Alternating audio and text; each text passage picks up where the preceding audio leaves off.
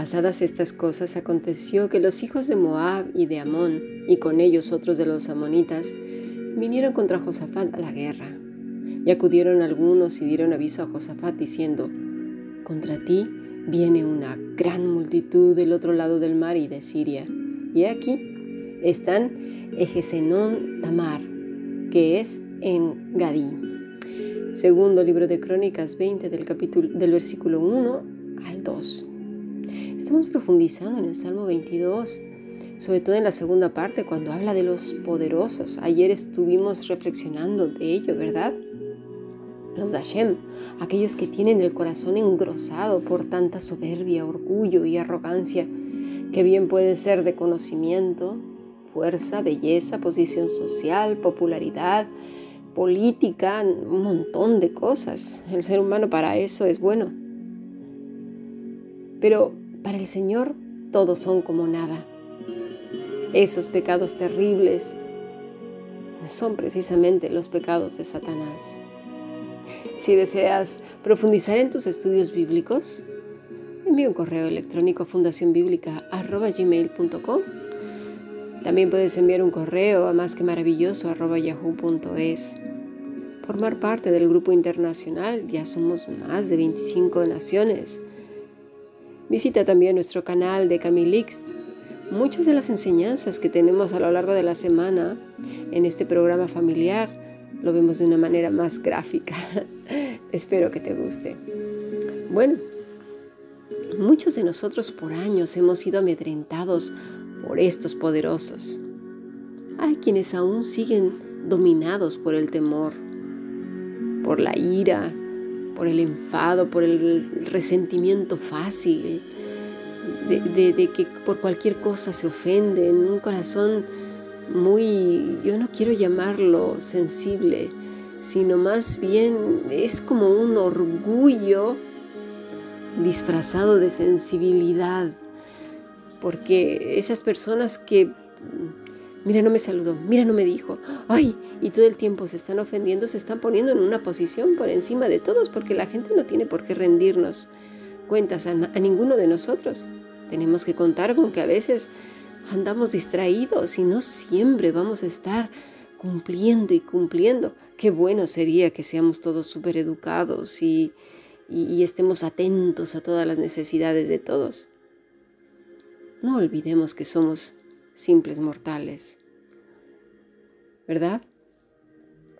Hay otros que en su vocabulario está el, ay, no sé qué va a pasar, ay, quién sabe, ay, Dios mío, ay, ay, ay, ay. ¿Verdad? Como en el programa de, de YouTube de Camilix, temerosa. Siempre tienen miedo, todo, todo les amedrenta. Ya él e, es parte de su vocabulario, o él me las va a pagar, ya verá. Hmm, el Señor se va a encargar de él. Oh, sí, ¿verdad? Con un deseo de, que Dios les consuma con un rayo. ya sale de manera instintiva, la mente ha sido educada para pensar en todo lo fatal, en todo lo terrible y en ah, las rabias esas, ¿verdad? Cuando una persona ha sido entrenada por el mundo para tener miedo, para angustiarse, para enfadarse, para ofenderse por todo, por ser quisquillosa, mal pensada, seductora, engañosa, religiosa eh, y un montón de etcéteras, es muy difícil que pueda identificar sus propios fallos. ¿Por qué? ¿Por qué? Porque los tiene de manera natural. Es algo que ha aprendido. Ya los tiene espontáneos. Algunas veces me acuerdo que, no sé si el año pasado, estuvimos estudiando el temor de hombre y esos velos que tenemos que nos impiden ver eh, la manera en que estamos actuando nuestro propio pecado. Es terrible, no hay nada como ser un ciego.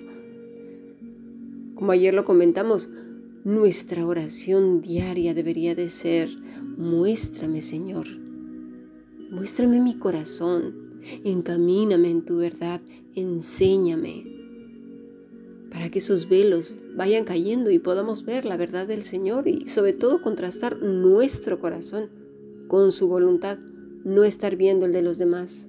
Ese es nuestro problema, que nos las pasamos juzgando a todas las personas y no nuestro corazón eh, con, con las mismas escrituras.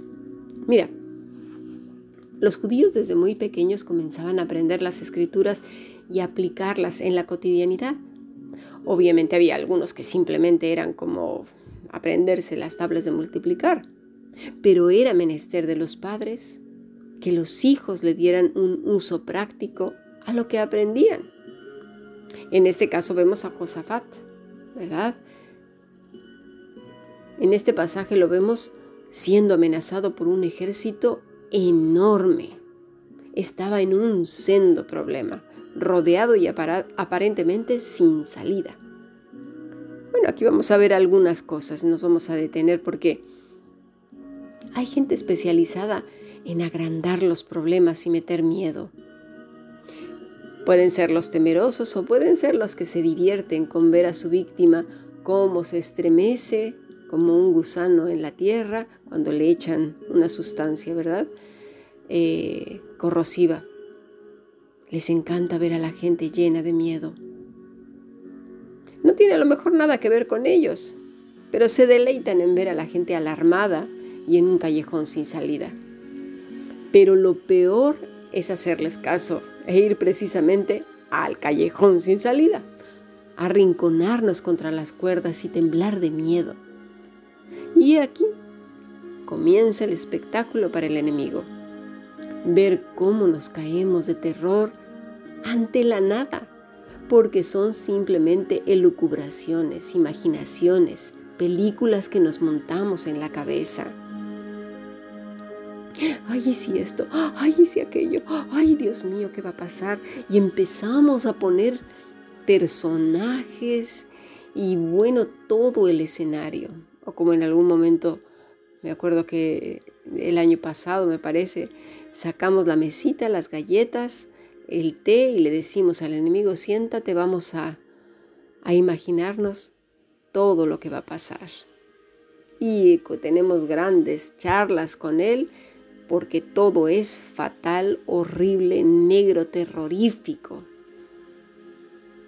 Esa es una mente que no ha sido educada tiene conocimiento, tiene información, pero no está entrenada. Eso es algo terrible que necesitamos ir desarrollando poco a poco y eso es lo que vamos a ver en nuestro siguiente podcast.